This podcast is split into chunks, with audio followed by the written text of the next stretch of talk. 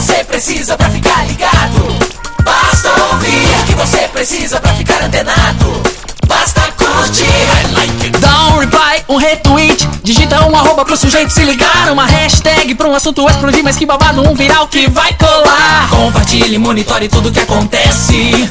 Siga agora a tendência de tudo que é social. Esse é o canal. Social Media Cast. Social Media Cast, o seu podcast sobre as mídias sociais. Aqui você aparece, aqui você acontece. Social Media Cast.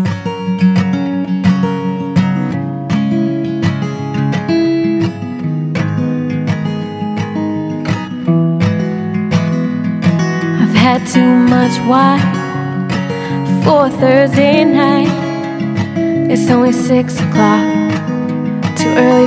Sim, está começando o 97 episódio do Social Media Cast. Quem diria em 97? Logo mais chegamos, assim como eu, aos três dígitos. Que beleza, né? Você que está aí acompanhando o Social Media Cast pode acompanhar a gente através do facebook.com barra Social Media Cast, no Twitter é o arroba socialmcast, google.com barra mais Social Media Cast BR, daí você pode entrar em contato com a gente. Social Media Cast é gravado, é, feito ao vivo, né? A gravação ao vivo ocorre todas as segundas-feiras por volta das 22 horas. Você pode acompanhar no www.socialmediacast.com.br barra ao vivo e ainda interagir com a gente através do, do Twitter com a hashtag eu no SMC. O nosso queridíssimo Zé Macaco monitora essa hashtag. Você pode enviar pergunta para convidados, para a gente, dar palpite. Ou seja, você pode participar do Social Media Cast. Olha que beleza. É isso aí, você Além de acompanhar ao vivo e participar, você, claro, pode assinar o nosso feed. Afinal, nós somos um podcast. Pode não parecer, mas somos um podcast.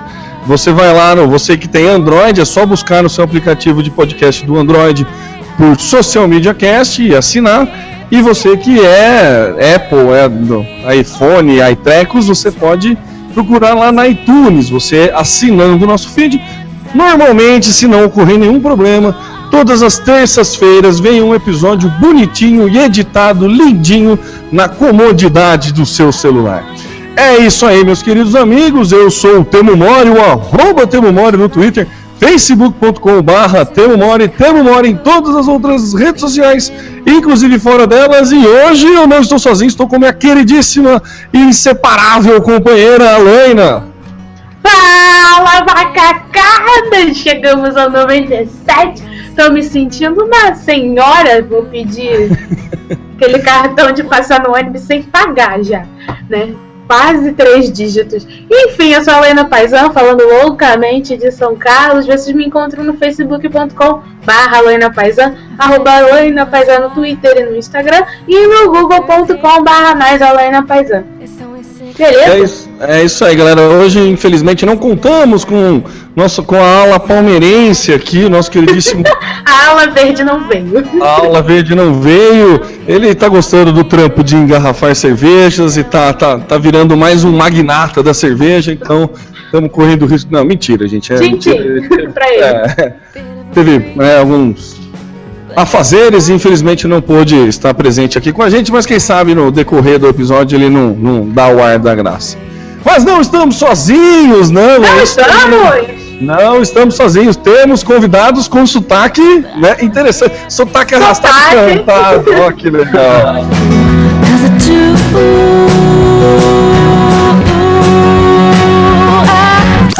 Começa agora mais um Social Media Cast.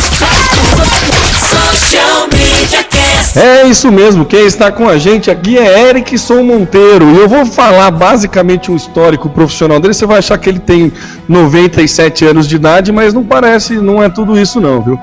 Ele, segundo o LinkedIn, não sei se ele atualizou o LinkedIn dele, graduado no sétimo período de publicidade, certificado em marketing digital pela ESPN começou sua carreira de publicidade aos 15 anos, já passou por sete agências de publicidade, trabalhou com alguns clientes nacionais em gerenciamento e planejamento de redes sociais. Já foi capa de revista, é verdade. Já foi capa de revista e já deu entrevistas para grandes jornais e canais de TV aberta como SBT e Rede TV. Cara, é pop, né? Coisa é, chique, né? Tamo chique. Chique. Macaco, chique. tamo muito chique aqui no Galho.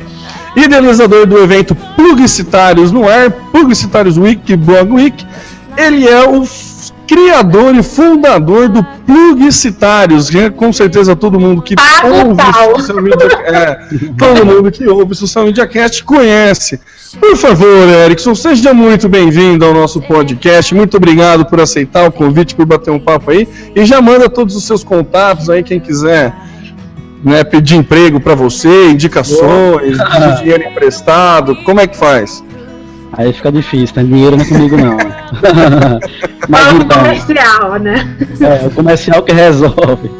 Então, gostaria de agradecer aqui o convite do Temo, que já foi colunista do Publicitários há um tempo atrás. Já acompanho vocês já faz um tempo já sobre. Já assisti alguns social media cast. E para me localizar é bem fácil, tô no Orkut, Orkut não. Opa! Revelou, eu falei que ele tinha 97 anos, gente. Eu avisei. no Facebook, no Facebook como Erickson Monteiro, no Twitter Eric Monteiro com dois O, no Instagram Erickson Monteiro também tudo junto, no blog plugstars.com, e-mail plugstars@gmail.com e é isso aí, só mandar mensagem, trocar uma ideia que estamos à disposição e não tem burocracia. É isso aí, assim que a gente gosta. Pessoa sem frescura. É, é, muito bom. Ô, Erickson, começando então pelo começo, né? Assim, a gente tenta ser organizado, não que a gente consiga. Que isso? Nenhum do meu empenho agora. É, Tem todo o empenho da Lena, mas a gente faz questão de ficar atrapalhando. É, conta aí como que surgiu aí. Você começou muito cedo a trabalhar com publicidade, né? Você já começou a trabalhar com redes sociais logo de cara ou foi numa? Como conta um pouco da sua jornada até é, em março, né, de 2011. É isso que você fundou o Publicitários. Como que você teve a ideia? Qual foi? O que que você pensou? Falou, ah, pronto, aqui é um jeito fácil de ganhar dinheiro. Não, como que foi a- o, o- trabalho? Que, como, como que surgiu o Publicitários e como que você entrou para essa área? Então, eu comecei na comunicação em, quando eu tinha 10 anos de idade. Faz um bom tempo, era uma criança ainda, que foi. Eu era locutor de rádio. rádio era locutor infantil de rádio. Eu tinha um programa diário de uma hora, quando era criança, passei dois anos nessa fase aí como locutor de rádio. Foi bem legal a experiência, que foi uma forma de eu entrar na comunicação. Então, desde criança, já sou apaixonado pela área de comunicação. Então, quando aos 14 anos, eu resol- resolvi estudar sobre Photoshop, Illustrator, Dreamweave, Flash. Então, eu estudei sobre essa- essas áreas de criação. E aos 15 anos, eu comecei a entrar em uma agência na parte gráfica. Na parte era bem simples ainda, era parte questão de cartão de visita, banner, flyer. Então, dos 15 aos 17, eu trabalhei como design na produção de layouts para impressos e web e também criava animações em Flash. O tempo que Flash ainda era legal, hoje em dia está passado. Isso é um detalhe relevante. no tempo que ele era interessante, fazer essa parte de web, parte também de, eh, de flyer, e também eu gerenciava algumas empresas no Orkut, que era questão de comunidades, perfis, que a gente gerava conteúdo em comunidades e tentava atrair o público para interagir na comunidade, que era criar joguinhos, criar atividades, notícias, que na época não tinha timeline. A gente tinha que se virar para o público ir para a comunidade sem ter que esperar aparecer no feed. Então era bem mais difícil. Então já conseguia já criar uma estratégia legal para atingir o povo para o Orkut. Então eu comecei a cursar publicidade aos 17 anos. Então, em um mês de curso, eu pensei, eu quero criar uma, uma forma de, de começar a escrever o que eu venho aprendendo. Então foi aí que eu criei o Publicitários, nesse intuito. Era tipo um diário. Eu escrevia o que eu aprendi em cursos, em livros, na faculdade, e escrevendo diariamente matérias relacionadas ao que eu vinha aprendendo. Então foi crescendo, a faculdade começou a acessar, pessoas fora dela também começaram a acessar, pessoas fora de Recife, o Brasil inteiro começou a entrar no blog. Então o blog durou oito meses comigo sozinho. Então em oito meses eu comecei a querer mudar o conceito do blog. E deixou de ser um blog diário, um blog assim que falava sobre a minha vida, sobre o que eu aprendia, para ser um blog que falava sobre publicidade. Quanto Então, tempo eu... tem o, o Publicitários? Oi? Quanto tempo o blog tem de vida? Três anos e quatro meses, acho que é. Fazendo as Três anos. contas rápidas. Isso. Três anos e quatro-. É isso mesmo. Isso, três anos e quatro meses. Aí em oito meses eu entrei, deixei de ser um diário para ser um blog de publicidade de fato. Ainda era blogspot na época, bem ruim o layout. Era um degradê lá bizarro, tipo assim, nem queiram ver. Então eu comecei a fortalecer a equipe, a deixar de ser sozinho e atrair equipe. Então o blog começou a entrar pessoas novas para escrever no blog. Me diz Então- como, como que foi essa- esse convite de pessoas novas pra equipe, assim? Você ainda não monetizava o blog, né? Não. Então Bom, era eu- quem quisesse, voluntário. É, isso. Eu abri, eu abri vagas na, no próprio fanpage mesmo no blog e começou a entrar pessoas para mandar e-mail, que eram interessados em participar no blog e comecei a montar a equipe a partir de oito meses de blog. E daí que fomos crescendo a equipe e quando o blog completou um ano e meio mais ou menos, eu comecei a repaginar o blog mais uma vez. Então deixei de ser um blog de publicidade e ser um blog para publicitários. E qual seria a diferença? É um blog que além de publicidade, a gente traz a referência. Porque o publicitário hoje em dia, ele é meio que precisa da, da criatividade. E a criatividade precisa de referências. Então a gente fala sobre cinema, sobre arte, cultura, sobre música, sobre games, tecnologia, diversas áreas e também a publicidade. Então é uma forma de ser um blog para o cara conhecer o mercado, ver cases, se atualizar e também buscar referências, somar ainda mais conhecimentos além de publicidade, que eu acho ideal que todo publicitário necessita disso para poder fortalecer ainda mais novos insights. Então esse Essa conceito, mudança que você. Desculpa, essa mudança foi logo no começo, com oito meses de site, você já pensou Não. em transformar? isso foi com não, um ano e meio de blog. Em oito tá. meses ele virou um blog de publicidade. Em um ano e meio eu mudei esse conceito e foi aí que o blog cresceu. Em um ano e meio de blog, o blog começou a ter um índice bem alto de audiência, começou a alcançar um bom público e se fortalecer no mercado de blog de comunicação. E foi daí que começamos a crescer. Hoje temos cerca de 30 pessoas trabalhando para o blog, Nossa. colunistas, design, front-end, o pessoal de eventos. Então é uma equipe bem grande que tem voluntários, tem gente que trabalha mesmo no blog. No blog não, não publicitários, né? Que hoje não somos mais um blog, sim uma marca de qualificações para universitários de publicidade. que é o beleza. blog. Que a gente vai chegar lá, ô, Erickson. Vamos, com- a gente ainda tem. Lembra do que a gente tenta ser organizado? então, É verdade. Já tava, avança, já tava avançando na história já. não, mas falando do blog, você falou que tem. Você vive, assim. é, do- vive pro blog e do blog, né? Hoje em dia. Ou você ainda tem, você tem outro emprego ou é um, é um hobby Não. ou não? certo? Não, eu trabalhei em agência, em algumas agências, passei por algumas. E desde novembro do ano passado larguei a agência, que não dava para manter blog, eventos, palestras, agência, meio que fica meio que inviável para conseguir gerenciar.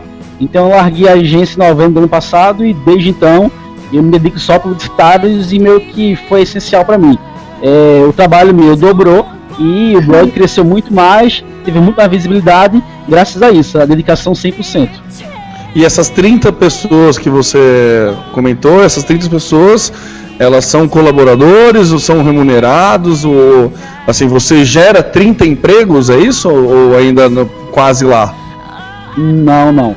Alguns são colaboradores, que é parte de, de colunas de para escrever para o blog, e tem o pessoal de eventos que recebem, o front-end que recebe também, o design, tem, tem- varia muito a, a equipe, mas que escreve no blog ainda são colaboradores, porque o blog em si ele não gera uma receita muito alta, e sim a parte de eventos, que é a parte é, além do, do mundo online. Então, quem trabalha com eventos recebe, e quem trabalha com blog é voluntários. Entendi. Então, Helena, quer perguntar alguma coisa de blog ou já, já pode? É, Então, eu queria Fala, fala. É, eu queria perguntar assim, qual nesse, nesse momento de transição que você falou que foi entre o oitavo mês e um ano e meio né, do, de vida do Bookstar, qual foi a tua principal dificuldade, assim? Nossa, tem que resolver isso. Era, era o layout que estava zoado, era ter que arrumar tempo para produzir conteúdo com frequência certa para não perder audiência, era descobrir quem era a tua audiência. O que, que você teve de, de mais difícil assim, nessa etapa de, de mudança? É. Então, a etapa de mudança era o seguinte, era o layout que era ruim, a marca não tinha nenhum conceito, eu estava diante de alguns blogs que estavam muito à frente da gente, então tive que ser obrigado a criar uma estratégia meio que para chegar a igualar com esses blogs maiores, que já tem 10 anos, 7 anos, outros com 5 anos, e a gente só tinha o quê? É, 7 meses, 8 meses, um ano, então era um blog recente. Então eu tive que criar uma estratégia para meio que igualar esses blogs mais antigos. E não esperar passar o tempo, não esperar dar 5 anos, 3 anos, 10 anos para o blog ser conceituado. Então eu pensei nisso, pensei em tentar é, ter uma proximidade com o público maior, aumentar a audiência desde o início, desde o começo. Então trabalhei em registrar quanto antes, é, em criar um layout legal, uma marca legal, ter uma equipe que escreve bem, pessoas interessadas em ajudar o blog. Então foi nesse sentido que comecei a meio que a fortalecer ao Plugstars desde o início, para ele crescer, ele tem uma forte audiência desde o começo. Então hoje temos três anos e conseguimos é, crescer, ter uma, uma alta audiência, ter um grande nível de leitores bem rápido graças a isso. Essa iniciativa de meio que pensar grande, meio que é, tipo ter uma atitude blog grande e blog mais velho, blog experiente desde o início. Então foi isso que ajudou a gente a migrar bastante, a é, ter uma audiência bem legal desde o começo.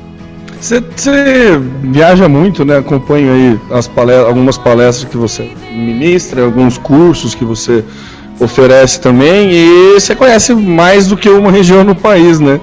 E eu queria perguntar se você percebe muita diferença pra, para o mercado de blogs e publicidade, mas mais focado no mercado de blog, se tem diferença na, na se a geolocalização influencia para você montar um blog, se é mais fácil montar um blog em São Paulo ou se no Nordeste é mais tranquilo, no Sul, você, você com certeza tem contato com blogueiro do, do Brasil inteiro. O é, que, que você ouve de relato assim? Você acha que a dificuldade é a mesma, não muda nada? Ou você acha que tem mercados que facilitam? Você, você sente uma diferença na questão geográfica? Em termos de audiência, não tem muita dificuldade. Porque o blog é um trabalho meio que online. Você de onde for, você consegue trabalhar. Mas em visibilidade do blogueiro, é muito mais viável ele estar em São Paulo, no Sudeste, que é onde acontece a maior parte do, dos eventos, do network, proximidade. E tipo assim, o blog, blog, canais de YouTube exige parcerias. Então, quando você está perto de grandes produtores de conteúdo, é muito mais fácil de você conseguir parcerias realmente viáveis para crescer ainda mais o seu nome, o seu blog e assim por diante tipo assim, Nordeste, Norte, Sul, tem vários tipos de conteúdos, de, de produtores de conteúdos. Aqui em Recife, por exemplo, tem blogueiros de humor que são conceituados, tem blogueiras de moda também que são bem conceituadas e continuam morando em Recife e trabalham com audiência para o Brasil inteiro. No meu caso, a minha audiência é meio que a metade vem de São Paulo. Então, o nosso maior público é São Paulo. Eu não sou um blog local de Recife, sim um blog que trabalha o Brasil inteiro. Então, pro blog ter essa, essa fortificação tão forte em São Paulo, ano que vem eu pretendo morar em São Paulo. Esse Olha. ano acabou a faculdade e ano que vem eu vou para lá meio que para ser muito mais próximo do meu público, criações, eventos, que meio que viabiliza ainda mais essa conexão com o meu público. E São Paulo é muito mais central, para eu trabalhar para uma audiência mais é, Brasil inteiro. Tipo assim, aqui no Nordeste, em Recife, para palestrar, para eu viajar, para ir para o sul, para o norte, é muito caro o investimento em passagem aérea. Eu já moro em São Paulo, é muito mais viável, que é muito mais central, tem voo direto para Manaus, para Rio Grande do Sul e assim por diante. E já aqui não, aqui eu tenho que é muito mais dificultoso. Eu consegui viajar, eu consegui, consegui ter esse acesso ao Brasil inteiro. Pinta muita palestra. Tô, atualmente eu ministro em média de 5 a 8 palestras por mês. Olha ainda pinta, ainda pinta muita palestra no Brasil inteiro. Mas se eu morasse em São Paulo, eu creio que seria muito mais. Teria muito mais Uma audiência. questão, por, por uma questão de logística, você diz, né? Isso, Então, isso, não- isso. Ah, bacana, hein? Legal. E a Laina deu uma saidinha ali, ela, eu ia ver se ela tinha alguma pergunta, mais alguma pergunta a respeito do blog, porque eu tô querendo mudar pro eventos. A Laina, você tem alguma coisa aí ou não? Então, é, você meio que já perguntou sobre o blog, mas eu queria puxar um pouco mais. A, você- falou que criou o blog por uma necessidade, por uma vontade de compartilhar aquilo que você estava aprendendo na faculdade e tal. E a gente sabe, por exemplo, que o mercado do Nordeste tem dificuldade de penetração na área de publicidade, né? Não sei qual a demanda de profissionais que é formada ano a ano, mas eu sei que existe uma dificuldade de movimentar a grana aí, enfim, por uma infinidade de fatores. Até porque os anunciantes ainda são habituados a achar que só tem publicidade em São Paulo, Rio de Janeiro, enfim, ou próximo disso. Então eu queria que você falasse, já que você trabalhou em sete é, agências, né, nessa curta vida, é, qual a dificuldade, quais as dificuldades que você reparou, principalmente depois que você começou a viajar e conhecer os mercados de outras regiões, em relação a Recife, né, que é a tua cidade. Então, assim, que, que, qual a dificuldade do mercado publicitário em Recife que você percebeu quando você começou a conhecer outra região? Pronto. Aqui a grande dificuldade é a falta de grandes clientes. Aqui existe clientes interessantes, bons, que pagam muito bem, mas ainda é muito pouco. Aqui em Recife, podemos dizer que existem no máximo três grandes agências, no máximo. E a grande concorrência aqui em Recife é entre as- as pequenas e médias agências. Então aqui não tem uma, um, é, agências com grandes funcionários, com tipo assim 20 funcionários.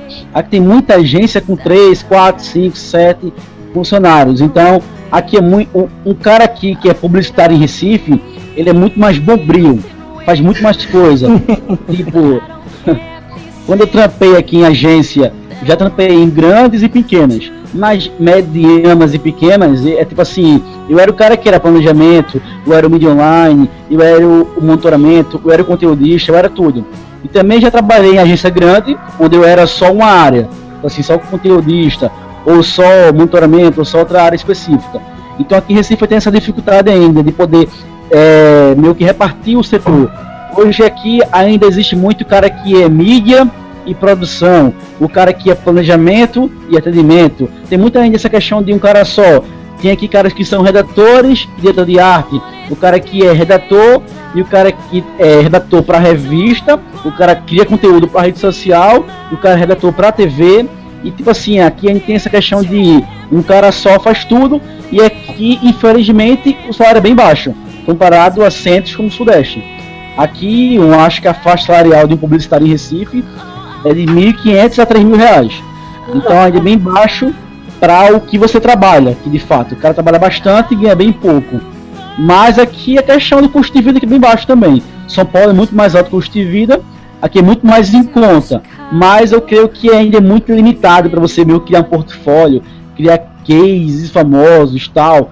Mas aqui ainda existe uma, uma questão que vem ultimamente, que é o fato de crescer muito o mercado digital. Aqui a cada ano, a cada semestre aparece uma agência nova, com estratégias legais, interessantes, que consegue meio que. Tipo, eu acho que hoje em Recife, o grande destaque é meio que a agência digital, que consegue ter um destaque meio que nacional. Tem algumas agências que conseguem prêmios nacionais por gestão digital em alguns clientes, tipo shoppings, pizzarias, restaurantes, é, blogs, alguma, algumas ferramentas legais que conseguem atingir o Brasil inteiro. Isso é legal. Já a parte off não tem grande visibilidade, porque são clientes muito locais. Então aqui po- podemos, ter, podemos dizer que é um mercado que tem uma soma muito boa no digital, porque aqui tem uma, uma ilha chamada Porto Digital, que é uma ilha que fatura muito dinheiro anualmente e tal. Então isso facilita muito para a agência digital meio que ter um fornecedores bem interessantes para criar aplicativos, sites interativos, ações digitais que envolvam muito mais gente do que só Recife. Então eu vejo o mercado de Recife em evolução, como no Nordeste em si, mas é um mercado que ainda é muito parado, muito opaco em termos de gestão de agência. Eu acho que falta muito isso, meio que valorizar o profissional de si. Eu vejo que Sudeste ainda é muito mais valorizado do que aqui, pelo fato de eu acho que os clientes pagam muito melhor do que aqui. Deve ser esse fator que meio que faz com que a agência em Recife pague bem menos. Mas eu creio que aqui vai mudar o mercado. Aqui aparece muita pessoa boa que trabalha na área, que qualifica. Aqui vem aparecendo muitos cursos legais também para qualificações de profissional, mas um mercado que ainda é para o futuro. Ainda, ainda precisa evolução, precisa melhorar bastante questão de como eu posso tratar o meu funcionário numa agência. E eu, eu acho que precisa muito disso, meio que dividir o departamento. Você é bom em que? Em planejamento. Então só vai trabalhar só com planejamento. Você é bom em que? Em mídia. Será só mídia. E não um cara que faz tudo. Porque o cara faz tudo e meio que faz tudo ruim.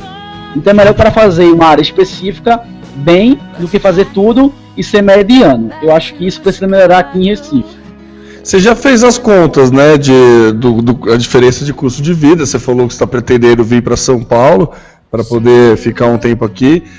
É, você acha que um dia você volta para Recife ou você vem para São Paulo sem planos de voltar? Você acha que você só vem para São Paulo esperar o mercado, você ganhar, pegar experiência, esperar o mercado de Recife melhorar e depois você volta? Ou isso você não, não tá nos seus planos, estou indo para São Paulo para ver o que acontece? Não, tipo assim, eu não quero mais ir para o mercado publicitário, eu não quero mais entrar em agência.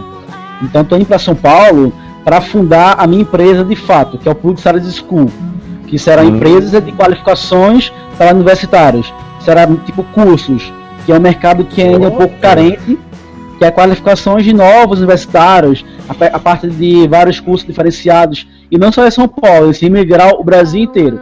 Então vou para vou para São Paulo nesse sentido, para fortalecer a empresa lá, que lá é mais central, lá tem muito mais público, então vou para lá para nesse sentido. Então não pretendo voltar para Recife. Então quero ir para São Paulo para seguir a carreira com a minha empresa, não a carreira publicitária em agência. Beleza. Antes de você pensar em abrir a sua empresa, essa, essa informação que está passando para a gente aí de montar uma empresa é, de curso para capacitar o pessoal, você começou a fazer eventos, né? Você saiu, o blog cresceu, você deixou de é, divulgar conteúdo e compartilhar conteúdo apenas no blog e começou a criar eventos. Como que foi essa transição do blog para o evento? Por que, que você começou a fazer evento? Qual, por que, que você achou legal? Qual que é, onde, qual oportunidade você abraçou? Como que você tratou essa questão de eventos? E fazendo uma observaçãozinha rápida, lembrando que todo mundo que está nos assistindo pode enviar perguntas através da hashtag eu no SMC, viu? Galera aí que está no Twitter, pode mandar uma pergunta aí pra gente que a gente tenta responder aqui. O Erickson tá, tá aí. Tá, ele, se ele tá participando, ele tá sujeito a querer responder essas perguntas do Twitter, então beleza. Mas conta aí pra gente, Erickson, como é que foi essa, essa migração do blog para a parte de eventos? Então, eu pensei o seguinte: eu participei de vários eventos de publicidade e eu queria, tipo assim, criar algo mais para universitário. Eu via que existia uma grande barreira que existem vários eventos que cobram 500 reais, até mil reais em grandes hotéis, que é muito assim, visado para profissionais. E é meio que o cara vai só para ter network, o cara não vai para aprender. Então criei um evento que meio que fosse dinâmico, que envolvesse a plateia mais próxima, pessoal pudesse meio que queria pautar perguntas. Então não será um evento de palestra, isso é um evento de debate onde vai ter várias áreas da publicidade, onde terão profissionais que vão debater aquele assunto. E o público-alvo, o público da plateia, vai poder interagir, criar perguntas em tempo real durante o evento. Então deu super certo. O evento se tornou algo assim, não chato, não é evento tedioso que passa, o cara passa o dia inteiro lá cansado, que saca esse evento. Sim, é um evento divertido, um evento que traz conteúdo e traz interação muito forte com o público. E isso deu super certo. Hoje passamos por oito cidades, já reunimos mais de 6 mil pessoas e somando todos os eventos, São Paulo, Natal, João Pessoa, Recife, Belo Horizonte, é, já fomos para Maceió e alguns Salvador e outros estados. E também é, migramos para outro tipo de evento, que é um evento mais próximo ainda, que é em sala de aula, que é o Publicitários Week, que são vários workshops de três horas de duração para o universitário ter mais proximidade com o mercado em si, em sala de aula. Que iremos realizar agora em julho em São Paulo. Fizemos ele em janeiro em São Paulo e Recife e agora novamente em São Paulo em julho. Serão oito workshops de três horas sobre várias áreas da publicidade. Então, Já assim, faz o merchan aí, fala data, como que se inscreve, como é que funciona, é. aproveita o espaço, manda ver. Será dia 15 e 16 de julho, para se inscrever é plugstars.com barra wikisp. Então a parte de eventos foi para esse sentido, para a questão de meio que fortalecer a marca publicitários e ser muito mais envolvida com o meu público-alvo, que são universitários. Então deu super certo e eu quero ainda mais investir em eventos. Hoje é nosso carro-chefe, é eventos. Hoje muita gente conhece mais publicitários por ser uma, uma empresa de eventos do que ser um blog. Hoje conseguimos meio que fortalecer a marca e ter muito mais audiência, muito mais é, atingir diversos tipos de lugares. Então isso é interessante que é a forma de levar a ideia para vários estados. Próximo semestre estaremos em Manaus, São Luís, Florianópolis, Curitiba, Porto Alegre e Recife. Então cada ano o evento vai mudar as cidades, atingir o máximo de estados possíveis para todo mundo ter a oportunidade de participar do evento. Bacana, hein? E você contou, que é outra coisa que eu percebi, você falou que você enxerga ainda uma necessidade de, de, de treinar melhor essa galera, principalmente o teu público que é universitário, de treinar mais na questão de, de, de redes sociais. Mas você não você foca só em redes sociais, essa, esse, essa Publicitários School que você quer abrir assim, vai ter uma ênfase voltada para marketing digital como um todo? Você já meio que formatou isso? E eu pergunto isso, é, somando a minha pergunta, é, como você viu essa oportunidade? Por que, que você acha que tem tanta gente precisando disso? Foi na questão dos eventos? Você vê que a galera realmente é carente nessa questão de, de buscar informação, de, ser, de, de profissionalizar mesmo? Você percebeu o mercado? Como que é? Qual é tu, como, como que aconteceu isso? Então, sobre a parte digital, não. Nenhum evento nosso é focado em digital, e sim na área ampla da publicidade. Redes sociais, planejamento, direção de arte, redação, brand e assim por diante. E sobre a parte do mercado ser carente, é o seguinte: já fizemos eventos em vários estados e todo mundo chega pra gente e fala: aqui não tem isso. Mesmo em São Paulo, em São Paulo tem muitos cursos é, muitos treinamentos, mas são muito caros. Tipo assim, o cara pagar R$ 1.500 para ver um curso de 8 horas, eu acho isso um absurdo. Eu já paguei caro assim é, para fazer cursos é, em São Paulo de nome e eu vi que não é tão bom assim. Então eu posso trabalhar um preço bem mais em conta, tipo assim, bem mais universitário e ter uma qualidade ou tão, ou tão boa quanto esses cursos de R$ 1.500 ou até superior porque eu vou trazer para a sala de aula não acadêmicos, e sim pessoas do mercado, para ser muito mais prático o, o conteúdo que vai ser passado. Então isso para mim é muito importante, porque tipo assim, a faculdade, a universidade é muito diferente da prática, é muito diferente do mercado em si. Então nosso projeto é muito voltado para isso, para o universitário que vai se qualificar, ele meio que ser muito mais próximo do mercado que a faculdade, que é muito mais teoria, muito mais algo mais coxinha. Então quero ser muito mais dinâmico, é, muito mais próximo do mercado, porque para mim isso que é, necessita hoje em dia. É o cara sair da sala de aula e ver assim, caraca, é isso que eu quero, é essa área que eu quero seguir. Eu aprendi tanta coisa, aprendi X, aprendi Y. É, o professor é um cara é, simpático, é um cara que vai me ajudar a poder facilitar tal área que eu vou seguir. Porque nós professores, eu não quero professores que são pessoas blindadas. Quero pessoas que sejam abertas, que, sejam, que estejam prontas para meio que ajudar o cara que está chegando agora para aprender. Tipo assim, não só na sala de aula, e sim o pós-sala de aula. Sei lá, no Facebook, por e-mail, enfim, usar várias plataformas meio que ajudar o cara a aprender ainda mais, a poder tirar suas dúvidas e quem sabe ele consiga uma oportunidade naquela área e crescer ainda mais. Nossa, legal, hein? A ideia genial, hein? Eu achei, achei muito bom. Que é o que você falou mesmo, né? A gente sai da faculdade, assim, beleza, é importante você estudar a escola de Frankfurt, né? Marshall McLuhan, você precisa saber desse tipo de coisa, né? A questão histórica e tudo mais. Mas realmente, né, o choque que você toma, e não só na, na publicidade, acho que em todas as outras, né, todos os outros cursos, o choque de realidade quando você sai da faculdade e vai para o mercado de trabalho é, é, é muito forte nesse choque. E criar uma empresa é um, ó, é um, um excelente nicho aí que você achou, um excelente meio de campo você fazer essa, essa migração da eh, faculdade para o mercado de trabalho realmente é muito, muito inteligente. Parabéns pela ideia. Muito boa. Muito, E- legal. já temos já local em São Paulo, tudo mais. E pretendemos inaugurar a empresa a partir de agosto. Próximo Olha semestre só. já vamos já começar a fazer workshops e, e cursos em São Paulo a partir de agosto, para já aos poucos ir fortalecendo a marca Plug Studies School. E a partir do ano que vem será algo é, temporal, tipo assim, mensal, vários tipos de cursos, professores fixos, a partir do ano que vem. Esse semestre será mais para fortalecer a marca e o público conhecer ainda mais nossos cursos e nossos projetos. Ó, muito bom, hein? Parabéns, cara. Muito, Arrasou, muito bom. arrasou. Arrasou mesmo, muito bom. Alaina, perguntas? Quer que eu dou uma enrolada enquanto você termina de tomar cerveja? Pronto. Agora já começa perguntar. direto, né? Delícia. então, é, tem pergunta, né? Tem pergunta no Twitter. Olha Pergunta aí só. pro Zé. O Zé fez uma pergunta. Ah, o Zé não me avisou, perdi aqui, ó. Interessante a ideia do Anexon de mudar de estado para profissionalizar o mercado, mas não seria interessante trabalhar melhor essa questão com o pessoal do Nordeste? Quem está perguntando isso é o nosso queridíssimo amigo Varney. Varney, bacharel de administração de empresas.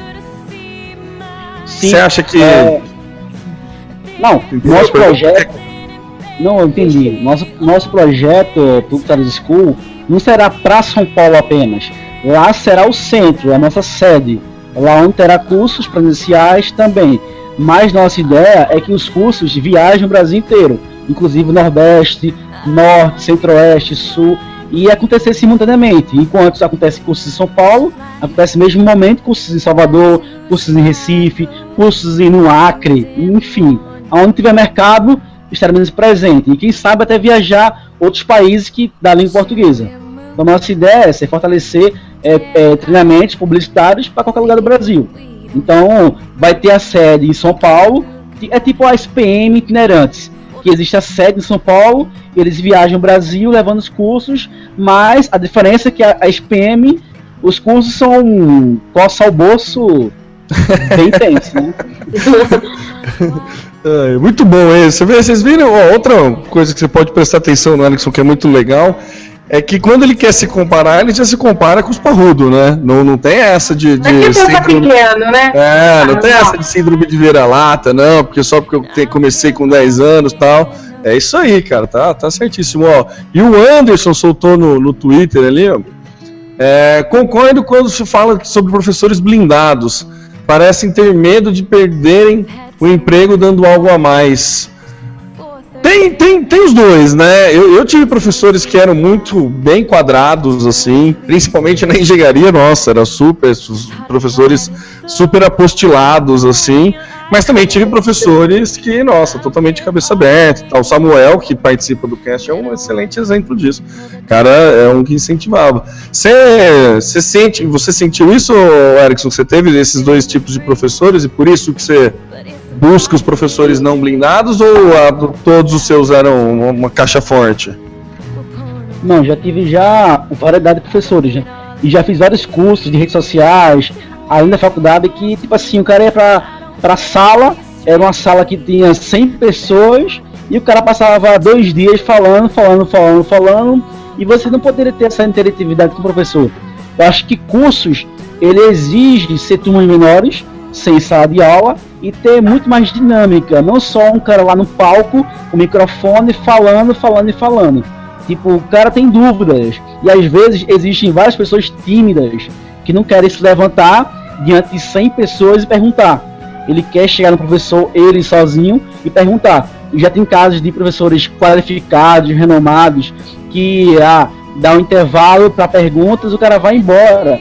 ou o cara vai, pro, é, vai para uma área VIP e fica lá meio que escondido, depois que acaba o intervalo ele volta para a sala de aula. Isso eu acho que é muito legal, que é os professores estrelas, né? Que é os gurus, que meio que se blindam de poder ajudar quem está com dúvidas. Para ele é só, ele só é pago para subir no palco e falar e falar e falar. Você na plateia não pode perguntar e nem sugerir nada de novo, porque ele meio que vai meio que sentir obrigado a tô fazendo extra. Para mim isso é extra.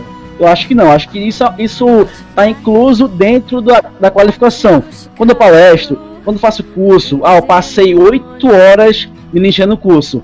E se puder passar mais quatro horas, três horas ajudando um por um a tirar dúvida, eu passo. Para mim isso está incluso dentro da qualificação. Eu quero sair da, da sala de aula e meus alunos pensam assim: eu realmente aprendi, eu realmente não tenho mais nenhuma dúvida. Isso sim para mim é importante.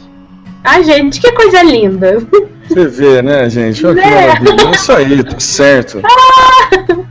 Tá certo.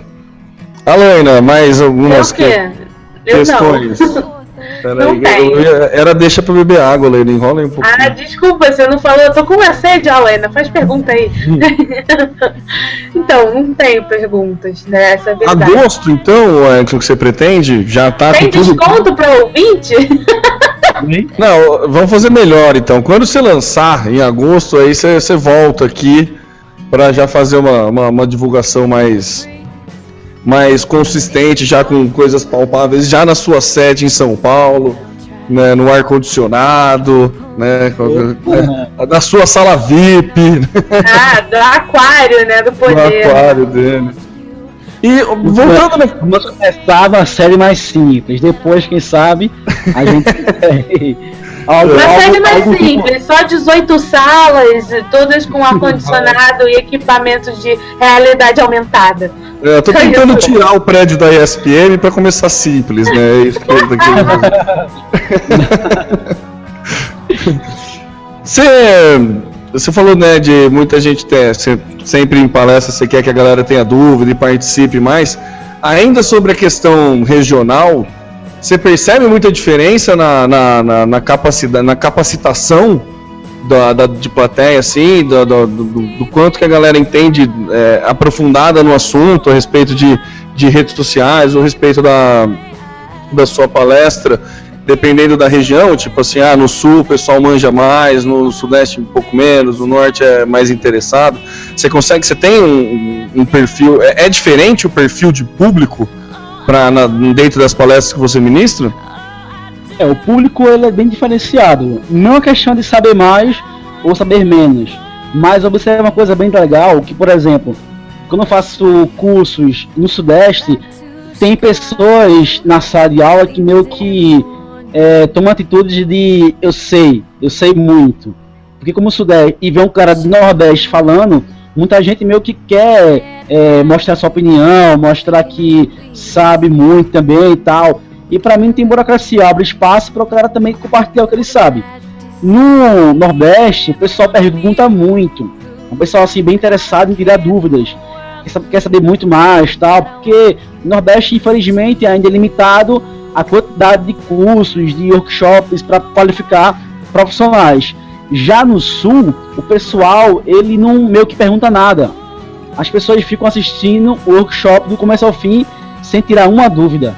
E mais engraçado que eles passam o workshop inteiro prestando atenção. Eu acho que a plateia mais interessada, mais ligada é o pessoal do Sul, que não tira o olhar de você em nenhum momento, mas também eles não são muito participativos, não são muito de perguntar ao professor. Então são públicos diferentes, que o cara vai vendo com o perfil e tipo assim, vai criando conteúdo, vai criando workshop que se adequa a, a cada perfil diferenciado. Isso eu acho que é bem legal. Que massa, né? Que curioso isso, né? A diferença de, de perfil. Vamos fazer um estudo sociológico aí, né? Para ver a, a questão da, da colonização. Não, tô brincando. É, uma coisa que eu fiquei na dúvida, né? Você falou que quando você está pretendendo montar a empresa e tratar assuntos mais variados dentro da área da na questão de publicidade.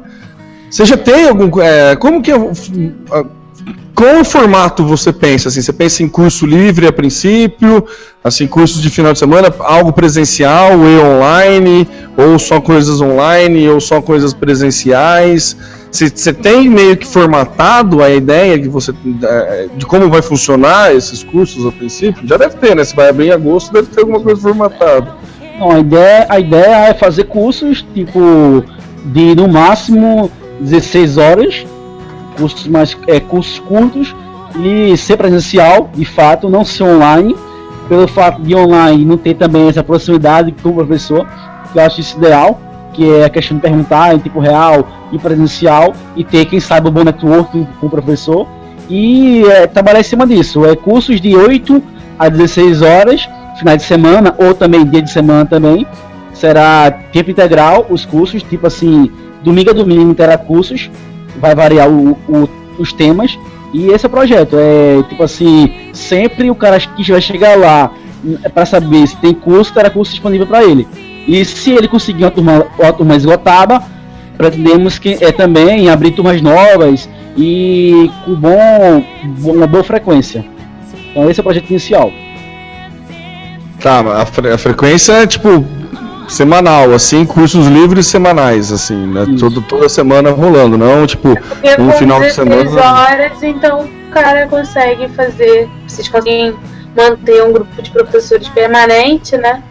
Isso, e matrículas também. É. Entendi. Também, eu também posso também, tipo, e nesse caso, cursos mais curtos, eu posso ter pessoas de mercado de fato. O cara vai trabalhar na agência ainda, ele trabalha e também vai poder ministrar aulas nos cursos. Não vai ser pessoas exclusivas só para mim.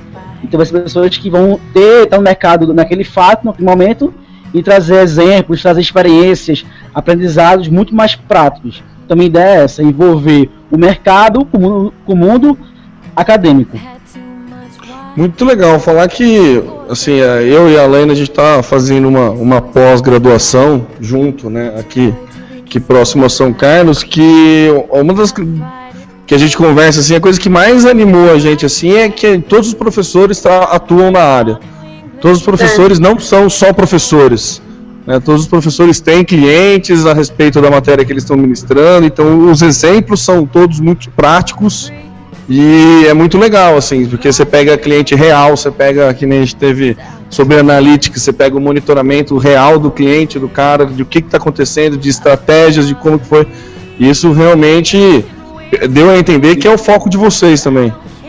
Isso, esse nosso foco é realmente o cara, tipo, não chega lá na sala de aula e vê um bocado de teoria, vários blá blá blá. Eu quero que o cara chegue lá, pratique, ele fortaleça a network com a plateia, com o professor e sempre existir exercícios práticos em grupos para meio que o cara meio que fortalecer ainda mais o conhecimento. Que eu acho que ninguém, ninguém aprende sozinho. Então, quanto mais você somar pessoas junto com você para aprender junto, melhor será o aprendizado. Então, vamos trabalhar muito nisso. Em cursos que não só será o cara falando, e sim cursos que a plateia vai trabalhar e muito para poder aprender na sala de aula. Muito bom, muito bom. Você tem alguma dica para quem está começando a trabalhar na área, para quem, assim, aí aquela pergunta mais vaga que você pode devanear um pouco mais. Se você quiser buscar lá a escola de Frankfurt para basear a sua resposta, viu, Erickson?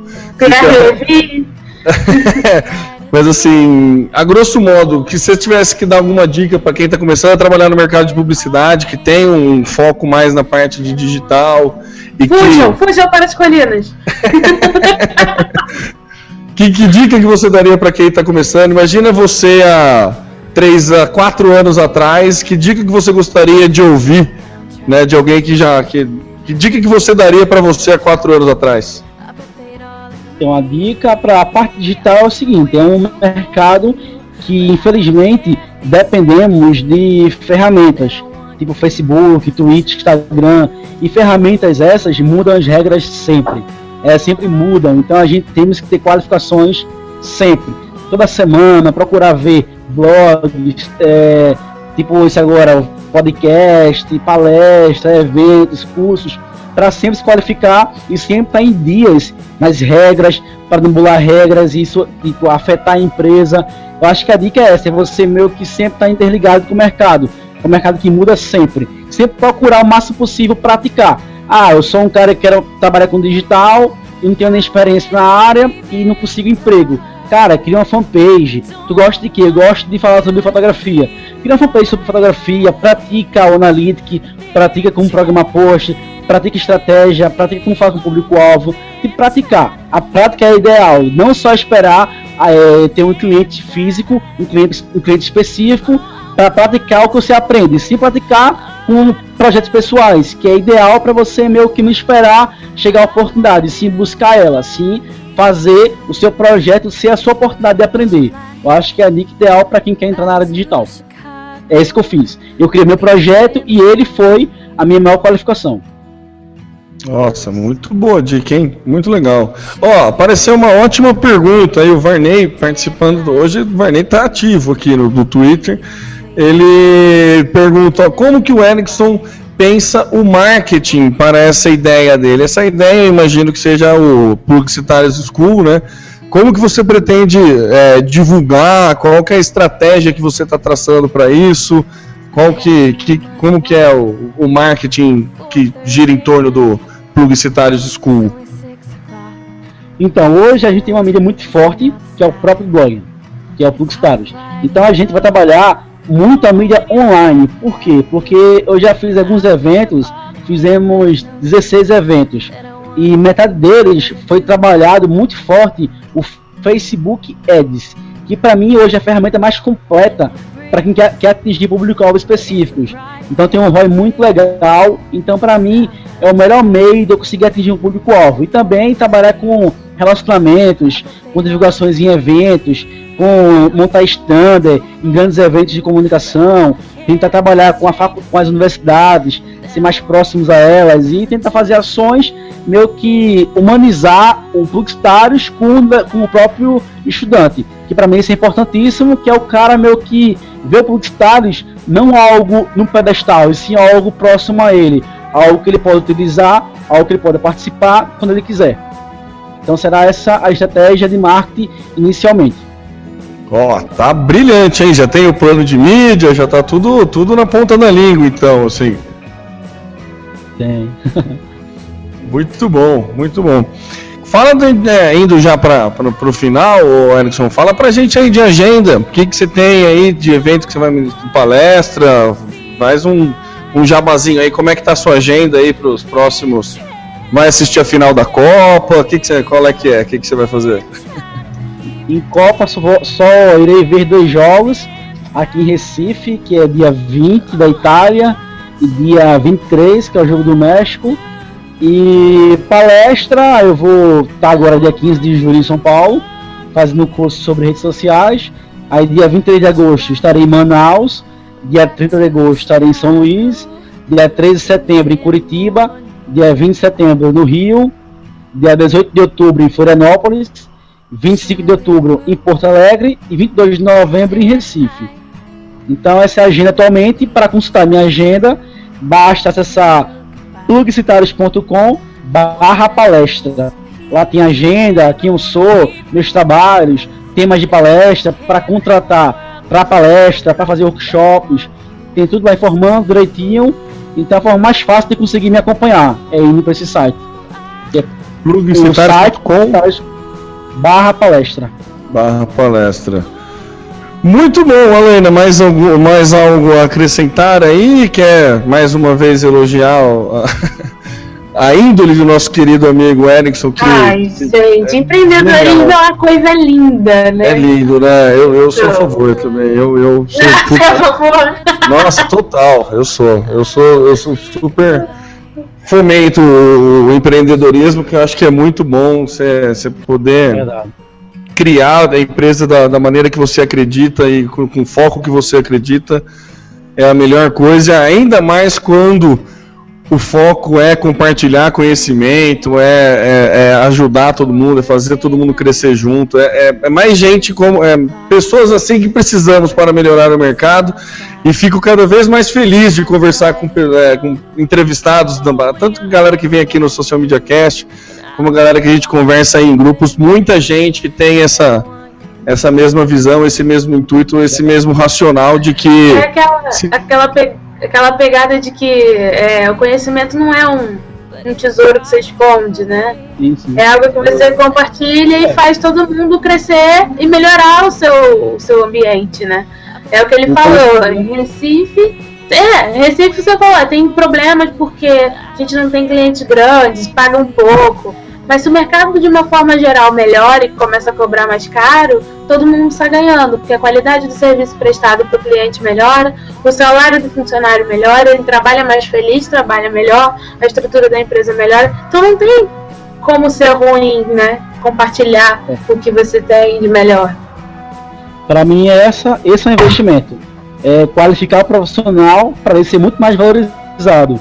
Para quando entrar em uma agência, ela ser muito mais, ela muito dar mais valor para ele. Porque o cara entra em uma agência e meio que é perdido. Então, o cara que já é qualificado, ah, o cara fez um curso no Public School sobre planejamento e arrumou um estágio numa agência X sobre planejamento. Então, o cara vai entrar na agência muito mais mente aberta, muito mais pronto para meio que aprender e tentar também repassar o que ele vinha aprendendo também. Então acho muito mais legal para a agência valorizar o profissional. Sem dúvida. Basicamente isso. Show de bola, show de bola. Arraso. Erickson, muito obrigado pela participação. Muito bom trocar ideia com você, bater esse papo, dividir, compartilhar esse conhecimento, essa, essa essas diferenças culturais. muito bacana. Obrigado por aceitar o convite aí. E dê suas considerações finais aí, suas, suas arrobas de novo, quem quiser ficar lá quatro horas tirando dúvida com você, te procura onde? Sem burocracia. Então, agradecer o convite de participar aqui desse hangout bem legal, bem interessante, essa interação de vocês. E para me achar é bem simples, como eu falei, Facebook, Erickson Monteiro, pode adicionar, mandar mensagem, Twitter, Eric, arroba, Eric Monteiro com dois O, Instagram, Erickson Monteiro, e-mail, plugstars.gmail.com, o blog, plugstars.com, e lá pode trocar ideia, é, tirar dúvidas, perguntar, ou trazer alguma ideia sua pra gente ver o que pode fazer e tal. Tipo assim, eu sou muito, muito, muito aberta para novas ideias. Então, cla- claro se tem uma ideia legal e quer, tipo assim, uma opinião sobre ela, também ajudo. Não tem muita burocracia comigo. Show de bola, Alex. Muito obrigado. Mais um último tweet aqui do nosso querido amigo Varney. Ele soltou lá. Muito bom isso aqui. Parabéns a todos vocês pela iniciativa e boa sorte ao Erickson com o empreendimento. É, é o que todo mundo aqui, que todos nós desejamos, Erickson, que você tenha muito sucesso nessa sua, nessa sua jornada aí para São Paulo, que dê tudo certo, que seu empreendimento gere muitos frutos, não só para você, mas para todos que é, chega, vier- vierem fazer parte dele e tudo mais. E prolongo o convite, né? Se você quiser aí em agosto montar uns pacotes especiais para ouvintes do Social Media Cast, coisa assim, a gente tá, tá aberto, assim, o espaço é seu, pode voltar quando você quiser. A gente, assim como você, a gente tenta ser bem mente aberta mesmo. A gente entende que ninguém é melhor do que ninguém, todo mundo, ninguém é burro o suficiente para não dar uma boa ideia. então a gente. Ah. Nem o Zé, Ma- o Zé é um macaco tem uma excelente ideia que foi montar um podcast. Imagina. É, então, você viu que beleza? Para compartilhar isso, então o galho tá aberto para você voltar quando você quiser, quando qualquer novidade aí que tiver da da Publicitários School, pode contar com a gente aí para divulgar e tudo mais. Você tem nosso total apoio porque o projeto que você está montando vai de encontro com o que a gente acredita que é isso mesmo que é compartilhando conteúdo que melhora, que a gente melhora esse mercado que já foi tão tão mal visto, tão tão machucado por uma, é, Também prostituído. é um- é um mercado que já foi muito valorizado nos anos 80. Então É, é. podemos voltar a esse auge. A era do ouro da publicidade. A era do ouro da publicidade. A isso aí. era, a era, a era, a era Wash Oliveto, né? Quem não quer ser Mad Men, né, gente? Quem Isso aí, ser? vamos lá. Oi? Erickson, valeu, muito obrigado e a porta tá aberta aí até, até uma próxima. Valeu pelo convite, um prazer imenso estar com vocês aqui e espero voltar mais vezes. Ah, já está convidado. Social Media Cast. E agora voltando com a nossa. Como é que era? Eu sempre esqueço. É, é tão espontâneo que eu esqueço a chamadinha que eu fiz. O nosso resumo semanal de notícias sobre mídias sociais. Interwebs. Como é que é? Das interwebs. Das interwebs, né? Nosso resumo semanal. Hoje a gente vai dar uma encurtadinha porque é difícil competir quando o assunto, quando a conversa foi tão boa, né? Quando o nosso querido convidado. Olha, agora que eu falando vi. que eu falo demais, mas sem o Samuel é sempre mais curto. É sempre mais curto, impressionante, verdade. Tem razão. Tem razão. Olha só, agora que eu vi que tinha algumas. que você colocou perguntas na pauta, que beleza. É, então, mas tudo bem. Então vamos seguir para a nossa pauta. Próxima pauta, você viu que essa pauta era do Samuel, eu estou roubando na cara dura. Postagens do Twitter agora podem ser incorporadas na própria rede. Você já tinha visto isso, Helena? É, novidade para você? Pra mim é novidade. Achei legal. A ideia, a ideia é, é, aquele negócio. É bem o serviço incorporar que o Facebook já oferece, o, o que é mais conhecido é o YouTube, né, que oferece, que basicamente você vai lá, cola o link do. Você incorpora no seu blog um tweet que você viu ou consegue. É, basicamente é isso. Você incorpora um tweet, você pega um código Embed e vai lá e coloca no seu blog. Você, é, a galera pode. Gente, juro que não tinha isso já? Nossa, Não, eu não lembro também, viu? Eu acho que não. eu acho que tinha no mais lá, né? Então, mas ele pode Incorporar incorporar no próprio tweet. Ah, entendi. Na- na- Além de blogs, você pode colocar um tweet dentro do seu tweet. Ah, Ah, entendi que a novidade é essa. Acho que eu não expliquei bem no começo, né? entendi, entendi. Não, é, a novidade é essa. Você pode, pode incorporar tweets no tweet. Então, tipo, quando você quer citar alguém, você vai lá, incorpora e brinca com o negócio. Você cola o link do tweet na mensagem que estiver escrevendo e o usuário não vai ver o- a URL, né? E vai e sim já ver o tweet cheio. Então você pega em vez de ficar. Assim como ele faz com, com foto, quando você coloca foto, quando ele fazia antes do Instagram ser comprado pelo Facebook, que você bate uma foto e posta no Twitter, ele já mostra a fotinho. Você botar o link de um tweet, ele já vai mostrar o tweet bonitinho lá na tua timeline. Não vai ser mais um link como era antigamente. É uma mudançazinha pra ficar mais amigável o nosso querido Twitter, né? Passarinho Acho falecido. É, Você acha que isso vai chamar mais gente? Vai diminuir alguma coisa assim? Ah, não? não sei, acho que facilita o uso só, né? É mais pela usabilidade. Não acho que, ai, nossa, vou até entrar no Twitter agora, porque, né? Posso incorporar outro tweet. Não é esse o caso. Mas pra quem usa, facilita a usabilidade, enfim. É, acho que É. nada além disso, não, nada tão complexo além disso. Nada tão complexo, né? Acho que só uma questão estética e pra usabilidade, né? Social Media Cast. Seguindo com a nossa pauta, aqui a gente cai naquela nossa questão velha de compartilhar conhecimento é sempre muito importante, é sempre muito bom, e além de fazer pessoas felizes, você faz bêbados felizes. Porque acabaram de criar um aplicativo colaborativo de preço de cerveja.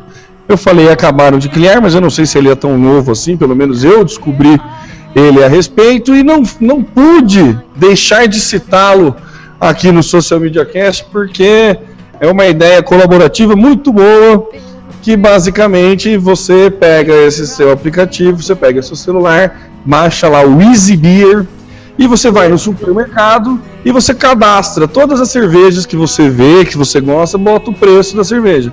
O que acontece quando você entrar no Beer e se todo mundo cadastrar as cervejas dos, dos supermercados e mercados mais próximos, você vai poder fazer uma pesquisa de preço da cerveja que você mais gosta. Ó que beleza, tudo isso de conteúdo colaborativo e muito simples e muito fácil de usar, uma questão, né, através da geolocalização, ele acha a cerveja mais barata e mais próxima de você. O que, que você acha disso, Alaine? Acho muito útil, né? Vamos combinar? Acho que. Como ninguém já fez isso antes, gente? O mundo precisava Impressionante, disso. né? Impressionante. Oh, você fica aí compartilhando que tem trânsito, menino, vai compartilhar que tem cerveja, sabe? Para dessa vida. É, você não Vamos pode compartilhar que tem trânsito também, é importante, mas compartilha. Né? É, Mas no- onde tem cerveja barata. Rio de Janeiro, o pessoal é mestre em compartilhar onde tem lei seca. Que é né? Pra, pra não, não, ninguém parar na blitz. Aí você fica ali como? Parecendo que tá dentro de um labirinto, fugindo da lei seca. Ui, tem lei seca aqui. Ui, tá lá. Amigo, compartilha onde tem cerveja. Muito mais legal, preço bom, né? Vou até É. baixar. Esse aí eu preciso.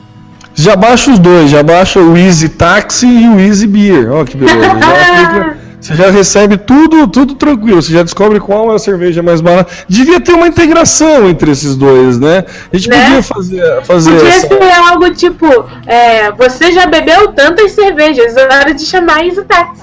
É, então. Ou tipo, vai, compra, vai, deixa, vai no bar. Tipo, você chama o táxi com o pedido da corrida até o bar mais barato. Ó, que beleza. Gente, ó, desenvolvedores, venham conversar com a gente, temos muitas ideias. É, a gente tem muito. é, precisamos fazer esse elo aí entre o Easy Taxi e o Easy Beer. Muito É, bom, hein? Acho que vale a dica, vale, vale a dica aí pra acho todo de mundo. uma utilidade que salvará muitas pessoas na humanidade. Social Media Cast. Voltando a falar de Twitter, essa pauta aqui pipocou na nossa frente, pipocou não, mentira. Foi o Daniel Duarte que acabou de sugerir pra gente, ele que sempre acompanha. Muito obrigado, Daniel. É, ele falou aqui, ó, não dá pra esquecer dos hackeados da semana, hein? Pois é, eu tô, eu e o Zé estamos nessa lista dos hackeados da semana. Pra você que não tá sabendo aí, parece que foi o TweetDeck, né? TweetDeck é um serviço do próprio Twitter, começou como um serviço de terceiros, mas daí o Twitter comprou, incorporou a ferramenta e esse nosso querido parceiro do Twitter, o braço do Twitter, foi hackeado. O que, que aconteceu? Basicamente, o meu perfil e o perfil do Zé Macaco, arroba socialmcast, acabou retweetando uma mensagem que era um código. Eu não, obviamente eu não cheguei a clicar no código, não fiz nada. A primeira coisa que eu fiz, que na verdade que a Laina fez, que ela que viu primeiro, né? Mandou uma Não, mensagem. explica o contexto. Não, o explica você termo- então que é melhor. Então, o termo fica fora da agência dois dias na semana. Nesses dias que ele tá fora, eu uso o computador dele. Mas a gente tem usuários diferentes no Chrome, então ele sai, larga o Chrome dele aberto e eu uso o meu e tipo. De repente estava eu lá digitando, o Chrome dele invadiu a minha tela com uma coisa, um, com um aviso de erro no TweetDeck. Falei, mano, mas eu nem mexi no TweetDeck, o que, que é isso? Fechei o, o erro, voltei pra minha tela, de novo, buf! Cara, tá, tá com espírito ruim isso daqui, né? Fechei de novo. Isso que eu fechei, entrei, tinha uma notificação, acho que da Fernanda Silvestre, colocando no social media interior que o TweetDeck tinha sido hackeado, corram para as colinas. Eu falei, ah, lascou geral agora, entendi por que que o Google Chrome tá se manifestando. Não, ele não recebeu uma entidade, ele só tá com vírus. Aí comecei a mandar mensagem pro Temo no WhatsApp, Temo, tá zoado o TweetDeck, o Temo ah, não, não, respondia, não, nada. O que, que eu vou fazer, cara? Vou hackear todas as contas que ele tem no TweetDeck, né? Aí fui lá desloguei. O que, que eu vou fazer? Eu vou deslogar, né? Aí desloguei e ele, algumas horas depois, conseguiu recuperar. Mas aí o estrago já estava feito, já tinham compartilhado. É, os perfis já tinham compartilhado esse link errado. E instalou também uma. Um daqueles Trojan. Trojans, é que você busca, tipo o ESC, não sei o que lá, busca ESC, sabe? Aquela coisa insuportável. Então foi isso, basicamente. É, e o Daniel tá soltando aqui que o Feedly.com também sofreu ataque. Né, com pedido de resgate e tudo mais. É, meus amigos, não tá fácil não, hein? Essa internet, Vai. Essa vida da interweb. Essa vida da interweb, é, então tem que tomar cuidado, fiquem espertos, não montem fa- senhas 1, 2, 3, mudar. 4, 5, né? 18. É, não, não coloque as senhas assim, coloque senhas com caracteres diferentes e maiúsculo com números. Vamos lá, porque assim a gente, né? Não que vá se proteger muito mais, mas pelo menos evita, né? Pato. Social Media Cast. E Elaine, em tempos de Copa, haja coração, hein? Temos memes do Galvão, é isso? coração, amigo. Aí complica. Aí complica. Olha o que ele fez! Ai, é tetra! Gente, o Globoesporte.com mandou muito bem. O que, que eles fizeram? Fizeram a Galvão Teca. Pegaram trechos de áudio das clássicas frases do Galvão Bueno em momentos de narração e muita emoção e colocaram lá disponível para você ouvir. Então tem aquele clássico, aí complica, aí complica, olha o que ele faz, olha o que ele faz, entre outros, né? E no final tem o mais legal que é o EXA em breve, né? Então, sutilmente o Globo Esporte deixou a, a mensagem de torcida para a seleção brasileira nessa Copa. E fora isso, fora os áudios né, da gravação, tem também vários memes. Então tem aquela clássica imagem do Galvão pulando com o Pelé no Tetra, o Pode Isso Arnaldo, quem é que sobe? Tudo com a cara do Galvão. Então, assim, foi a velha história do pegar um limão e fazer uma limonada. Todo mundo zoando o Galvão, todo mundo fala do Galvão, né? Então vamos pegar a gente mesmo zoar o Galvão e é isso que vai. Sinto o dedo do Thiago Leifert nessa, nessa, nessa ação. Não sei, não sei porquê, mas sinto o dedo de Thiago Leifert. Cê- Não sei, não sei se o dedo do Thiago Leifert, mas o espírito do Thiago Leifert. O espírito, talvez, é verdade. É. É, pois posso estar sendo injusto com nossos queridos amigos do Globoesporte.com. E verdade. O espírito, tudo bem.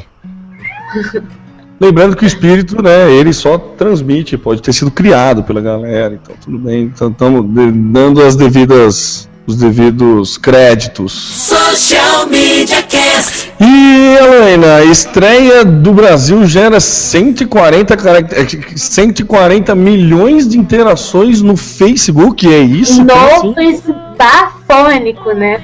Bom, primeiro a gente tem que dizer que, obviamente, o nosso macaco prego está fazendo mais um dos seus monitoramentos, o Calazans, a Calazans está monitorando a Copa. Não sei se ele vai monitorar todos os jogos ou se ele monitorou só a abertura e vai monitorar a final.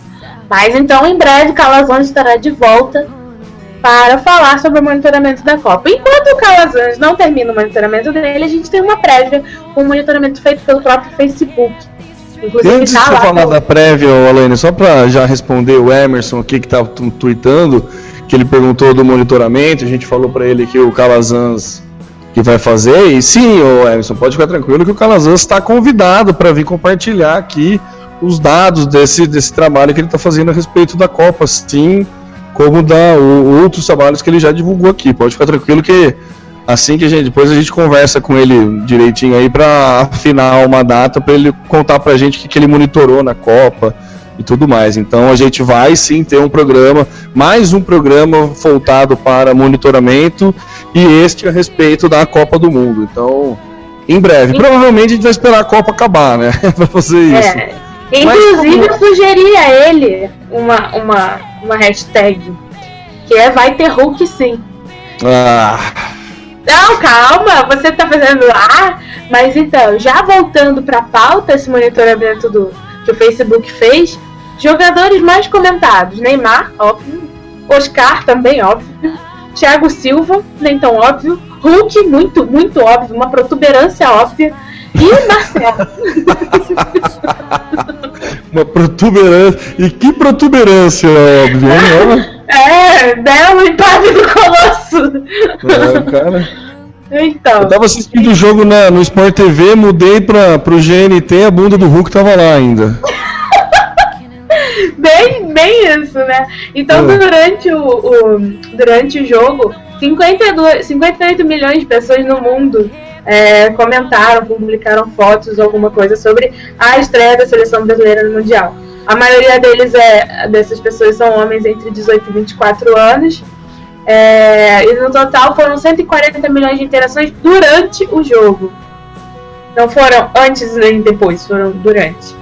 E Caramba, muita coisa, hein? coisa pra caramba. Foram 16 milhões de brasileiros comentando só nas primeiras horas após a partida, o que dá 20 vezes a capacidade dos estádios que receberam o evento. E aí são 40 milhões de interação, 140 milhões de interação durante o jogo. Quem mais comentou? Brasil, Estados Unidos e Inglaterra, né? Os, os momentos mais comentados foram os gols do Neymar, os dois gols, né? O gol do empate e o pênalti, né? O pênalti que o Fred sofreu, abre aspas, fecha aspas. O apito final do juiz, o gol do Oscar para ampliar o placar em 3 a 1 e é, o gol contra do Marcelo. Mas isso são os mais comentados no mundo no Facebook. Os cinco momentos é, do jogo de Brasil e Croácia mais comentados no próprio Facebook. É, outra coisa interessante que eles colocam, e aí eles chamam um link para uma outra pesquisa, é que do total de 12 bilhões de pessoas que estão no Facebook, cerca de 500 milhões são fãs de futebol. E que só no Brasil são 538 milhões, ou seja, 65% da nossa população. Isso daqueles que se manifestam futebolisticamente no Facebook, fora aqueles que não falam nada, mas ficam em casa morrendo, infartando, tomando cerveja na hora do jogo da seleção. Então, é isso. Temos este pequeno infográfico, esta breve pesquisa. Tem também o link dessa outra pesquisa que fala que lá do, do, da porcentagem de pessoas que gostam de futebol. E aconselho, indico, leiam essa, essa segunda, quanto os brasileiros gostam de futebol. É, eles comparam os brasileiros com outras pessoas do mundo quando o tema é futebol, né? Quando, é, interações no Facebook quando o assunto é futebol, comparando brasileiros com outros. Então aí tem dados bem legais também. Não vou ficar falando não, porque, né? Pra vocês irem lá olhar, senão fica sem graça. É, ó, o Emerson tá soltando aqui no Twitter que você tá mostrando um grande interesse no monitoramento do Hulk, mas, ô, é, ô Emerson, é por questão óbvia, né? Um enorme monitor, um enorme interesse. Um enorme... um enorme interesse. Mas, assim, uma coisa que eu acho legal é que essa, né, obviamente, é a Copa mais conectada, né?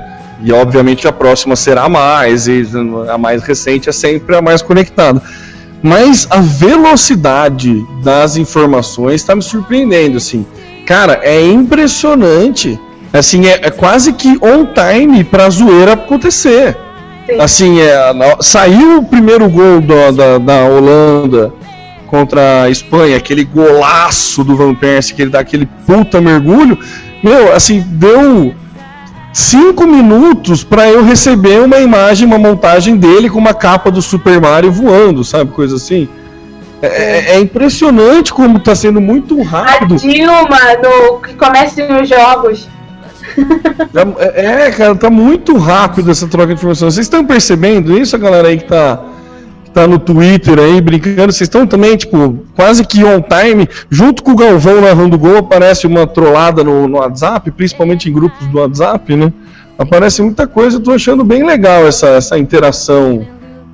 É... Olha, por hora o meu favorito foi Chico Buarque de Holanda e Chico Buarque de Espanha. Por quê? Nossa, esse foi muito bom também. É. Era um meme que já existe, né? Que tipo, já tá super batido aquela capa do, de um LP do, do, do Chico, que aliás fez aniversário essa semana. É. E aí alguém vai lá, pega Chico Buarque e coloca, né? No jogo entre Holanda e Espanha. Chico Buarque de Holanda e Chico Buarque de Espanha. Raso. Social Media Cast. Alô, Facebook irá além do que acontece lá dentro? Como assim? Então, lembra semana passada que a gente falou que o Facebook ia começar a usar é, dados, de navega dados de pesquisa de navegação fora do Facebook? Então, Lembro do Kensho, né, que era uma empresa parceira é... que estava querendo pegar as suas pesquisas no Bing e no, vida. no Google. E né? aí eu questionei, bom, o Google com certeza não vai ceder essas informações de bom grado ao, ao Facebook. Vai ter que ter alguma coisa aí. Ou eles vão bloquear, vão impedir de alguma maneira, ou vai dar bosta. E eis que esta semana o Facebook anuncia, não só anuncia, mas já começou a operar é, cookies na sua máquina. Até aí nenhuma novidade. Temos milhões de cookies em nossos navegadores. Só que o Facebook vai acrescentar cookies no seu navegador para ver as suas navegações fora do Facebook. Isso é maravilhoso para fazer remarketing, para você ver grupos de interesse e usar como o Google. É, Google AdWords hoje já usa Você consegue segmentar sem ser por palavra-chave, por exemplo. Pelo menos na rede de display. Você consegue segmentar por canais. Então, quando eu segmento por canais, eu digo que eu quero sites que falem sobre assunto, economia. E aí eu consigo segmentar ainda mais dizendo que canais sobre economia eu quero que o meu anúncio seja exibido. E segmentar ainda mais dizendo que público que lê este site XYZ sobre economia vão receber o meu. É, vão visualizar o meu, meu anúncio, meu banner, enfim. E o Facebook está indo por esse caminho, porque ele vai saber o que, que você fez lá fora, o retarget vai ficar bombástico dentro do seu perfil, e com um simples, pequeno e brevíssimo detalhe que é isso vai aparecer na sua timeline, óbvio, né? Fazendo retarget, o cara sabe onde você navegou, o que, você está interessado, post patrocinado para você, olha que lindeza. Você achando que é uma casa do destino está lá mostrando aquele sapato lindo e maravilhoso, caríssimo, que você não pode pagar, mas que ele está te seguindo. Só que não, é o Facebook. É isso, gente. Sofri. É, então, e tem o, o Facebook, ele recentemente, não muito recentemente, ele, como segmentação de anúncio, ele colocou também, né, behaviors, né, qual que é a tradução? É, é tem o interesse e tem o, putz, é, os inglês eu não, não, sei a tradução. Behavior, qual que é a tradução? Que além do interesse você pode ser é, o costume, né, da, da galera na, navegando, early adopters aqui. Então, é, é mais, vai ser uma uma melhora dessa ferramenta, né? Imagino eu, uma melhora dessa segmentação. Assim como a gente comentou aqui que o Facebook tem ideias de ser um banco para saber quanto que você gasta no cartão de crédito em sites e o que, que você consome para ainda segmentar ainda mais a publicidade, ele vai meio que te seguir e, e saber... Olha que associação incrível que vai ser, né? Ele saber seus hábitos de consumo, ele vai conseguir saber onde você navegou e onde você converteu. Porque eles têm como cruzar os dados, né? os dados de ah, essa pessoa foi no site da Netshoes na Dafit e ela comprou esse sapato magnífico na Dafit, porque eu tenho aqui o cruzamento de dados do cartão dela. Ó. Oh, Não, e digo mais, ela vai, ela vai falar assim, essa pessoa pesquisou por tênis vermelho, viu tantas opções de tênis vermelho e teve preferência de comprar na Dafit, porque eu sei que ele gosta de parcelar as compras dele em tantas coisas. Quer dizer, olha o nível que está chegando de segmentação do anúncio no Facebook. Então, quer dizer, se você quer lançar um tênis vermelho e você quer achar pessoas que preferem, e você está lançando uma condição especial de pagamento para tênis vermelho, você vai procurar poder segmentar por pessoas que gostam de tênis vermelho e têm preferência em pagar parcelado. Tá vendo é, o hoje, que tá virando, né? É, hoje você meio que já consegue fazer um pouco disso no braço, né? Na, na unha, tendo, né? É. Na unha. Você tendo um bom CRM, você consegue descobrir qual é o hábito daquele consumidor. Então eu tenho esse cara que é meu cliente há dois anos e todas as compras que ele faz, ele parcela em cinco vezes no cartão. Então eu sei que esse cara gosta de parcelar em cinco vezes no cartão. E ele é um bom cliente e ele compra sempre. Então eu acho interessante colocar ele no meu mailing de de clientes preferenciais com condições exclusivas. Naquele vídeo que eu fiz para o plantão do Zé, eu até citei, ah, você pode fazer um anúncio customizado para um grupo de Marias ou de Josés. Você também pode fazer um anúncio customizado os seus clientes preferenciais. Mas até hoje você faz isso na unha, né? Você vai lá, você tem que pegar o histórico daquele cara, separar os grupos de interesse, grupos de consumo, enfim, é, criar a condição específica para aquele grupo e fazer uma campanha guiada, segmentada, enfim. O que, que o Facebook vai fazer com essas informações todas? Ele vai mecanizar isso. Ele vai facilitar o nosso trabalho. Porque ao invés de eu ter que eu ir lá no meu histórico de compra, pesquisar, descobrir quem é o cara, dividir o cara em grupo e fazer anúncios customizados para cada grupo, o Facebook já vai separar esse cara em grupos ele já faz isso para mim. Eu vou simplesmente dizer quais são as condições que eu tenho para cada grupo. Ah, então para esse cara que gosta de parcelar em cinco vezes, eu vou fazer uma oferta com 20% de desconto. Para esse cara que gosta de pagar à vista, eu vou dar 40% de desconto. E eu não vou ter a preocupação de ter que cuidar disso. Então o Facebook está tentando entrar na, na nossa na nossa vida, nossa não consumidor, mas nossa vida empresa, especialmente e-commerce, como um grande é, CRM social. Pensa, pensa bem se não é essa função que ele vai começar a exercer. Ele vai ser essa fonte de, de informação a respeito do seu cliente. É, ele vai vender Antes isso. mesmo. E não, é, então ele vai ser um grande CRM. Antes Sim. do cara ser seu cliente, você já sabe tudo que ele vai consumir, o que, que ele gosta, o que, que ele não gosta, né? Inclusive, depois que ele já consumiu, é, o Facebook vai continuar sabendo que ele consumiu e oferecer o teu cliente para tua concorrência. Olha que maravilha. Maravilha. Vê se tem coisa mais incrível, mais esperta, mais Mark Zuckerberg do que isso. Mais selva.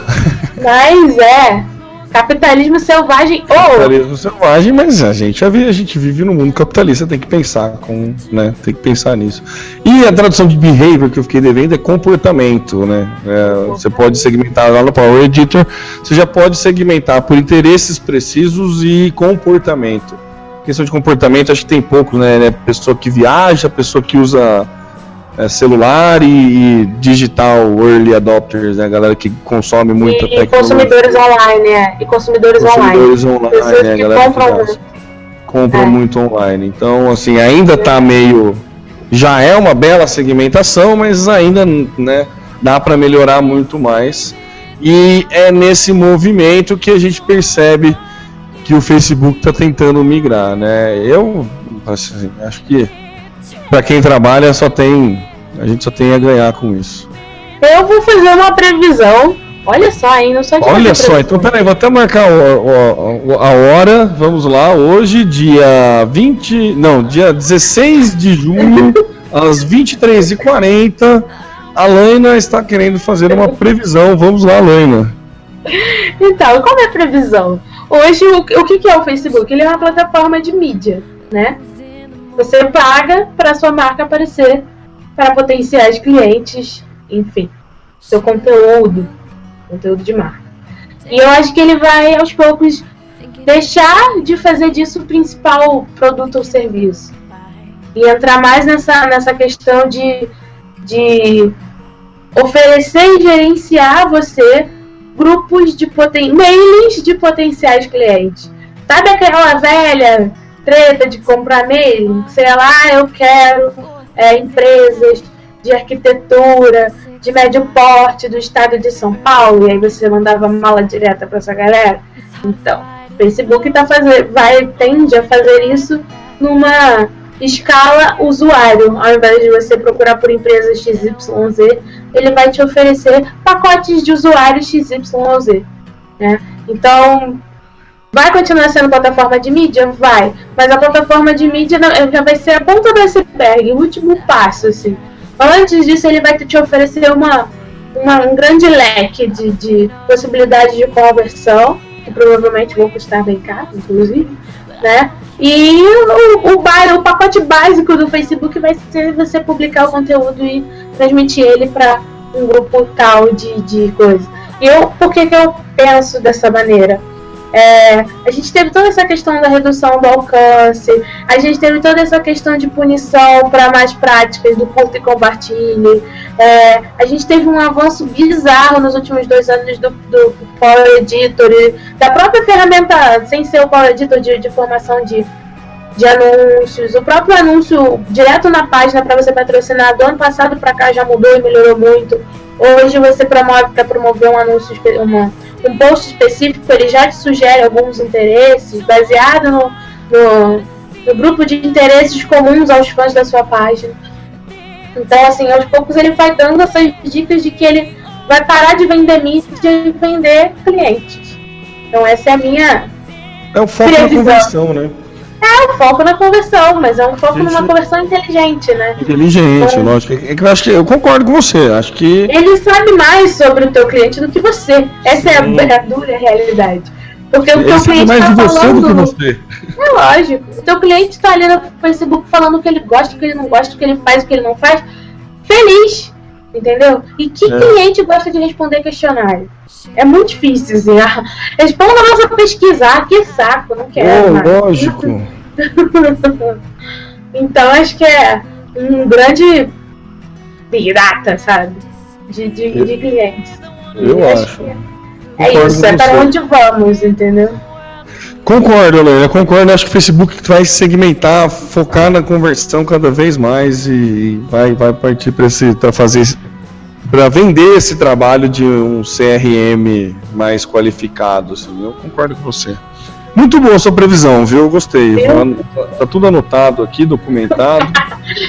Só falta eu pedir prazo, né? errar, e se você errar, não vou nem poder. Na verdade, quando você acertar, eu vou poder falar, ah, eu também sabia.